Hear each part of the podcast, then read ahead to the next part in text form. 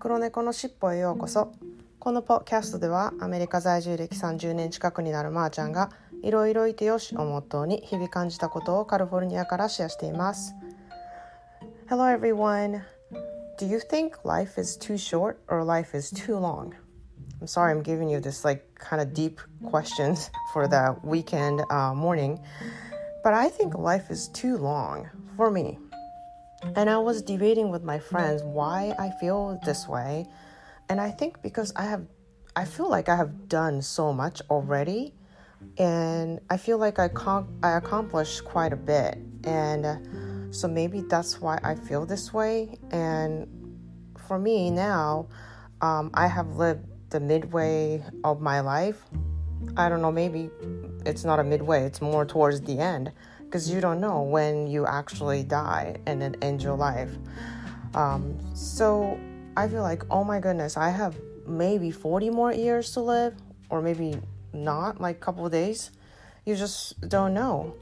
But to be honest, I'd rather not think about how many years or how many days I have left to live. And some people think it's, you know, completely different. They feel like they wanted to still accomplish different things. I mean, I do feel that way too, but um, maybe I'm kind of more of it that I shouldn't say this out loud, but I'm just gonna say anyway. I'm completely fine if I die tomorrow. 皆さんこんにちはいかがお過ごしでしょうかえっと今日はちょっとあの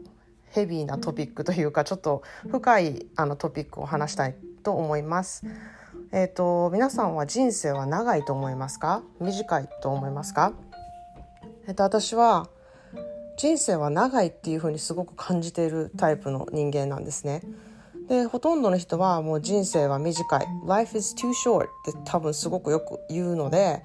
あの言う言葉があるようにこうもう人生短いんだから今やっとけみたいななんかそういうことってよく言われるんですけど私その度に人生短い点点点はてなみたいな感じなんですよね。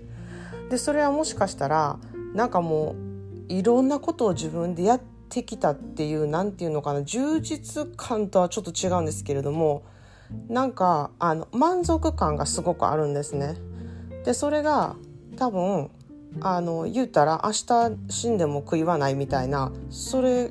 それを言えるってすごいでっていうふうに友達に言われて確かにそうやなって思ったんですよ。ややりたいこととかすごいありますよ今からこれからやりたいことこれから、ね、子供の成長を見たいとかいっぱいあるんですけれども明日死んでもなんか私多分大丈夫なんですよ。でまあ、それはすごく自分ではいいことだなって思ってるんですけれどもなんでそう思うのかっていうのをその友達と話した時に多分いちいち選択してるんですよね私多分。自分でこれが食べたいか食べたくないかこれがしたいかしたくないかっていうことを日々やってるからこう自分で一日を満足して過ごしてる感があってこうあまりやらされてる感っていうのを感じてないんですね。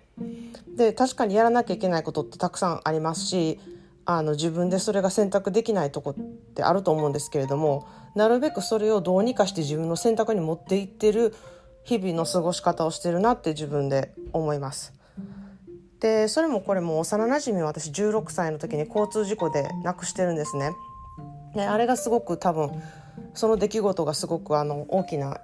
あのこう考え方のヒントになったというかいつその友達はせあのその前の日まで話してたんですね電話で。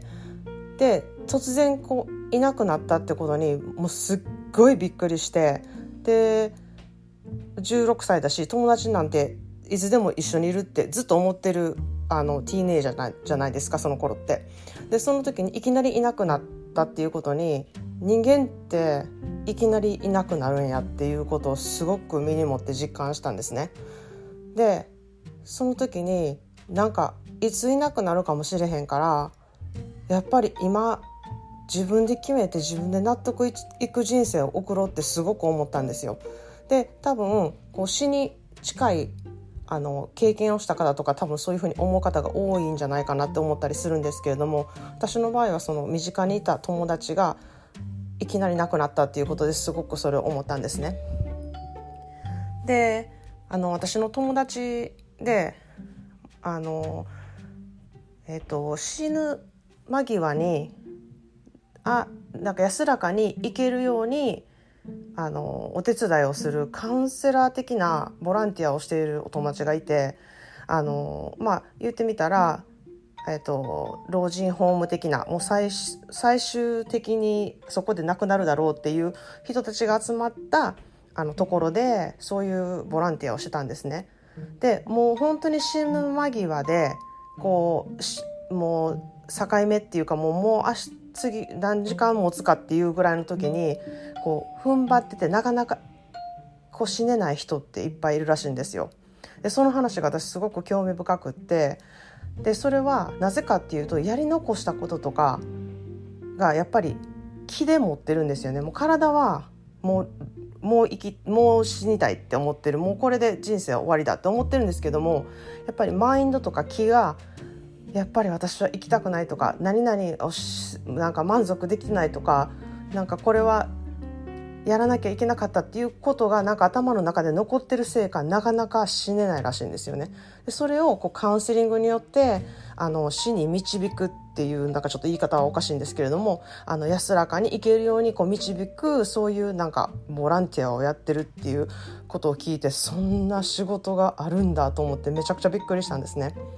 で本当にそれのようにこう死のうと思っててもそのマインドっていうのは本当に大きくて強くて体を生かせるぐらいあの気のパワーっていうのはやっぱりすごいんですね。それと反対にあの気のパワーが、ま、全然なくなってくると体も衰えるっていう逆効果もあったりもするんですけれども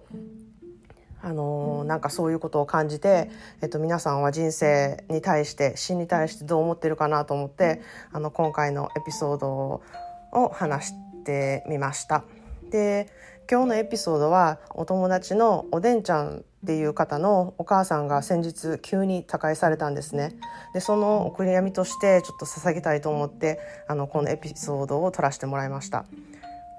はい。ではもしこのポッドキャストのエピソードが良いなと思っていただいたらチャンネル登録とか高評価お友達のシェアとかをしていただけたらいいなと思いますそしたら嬉しいですそれでは今日も良い一日をお過ごしください Thanks for listening. Have a good day.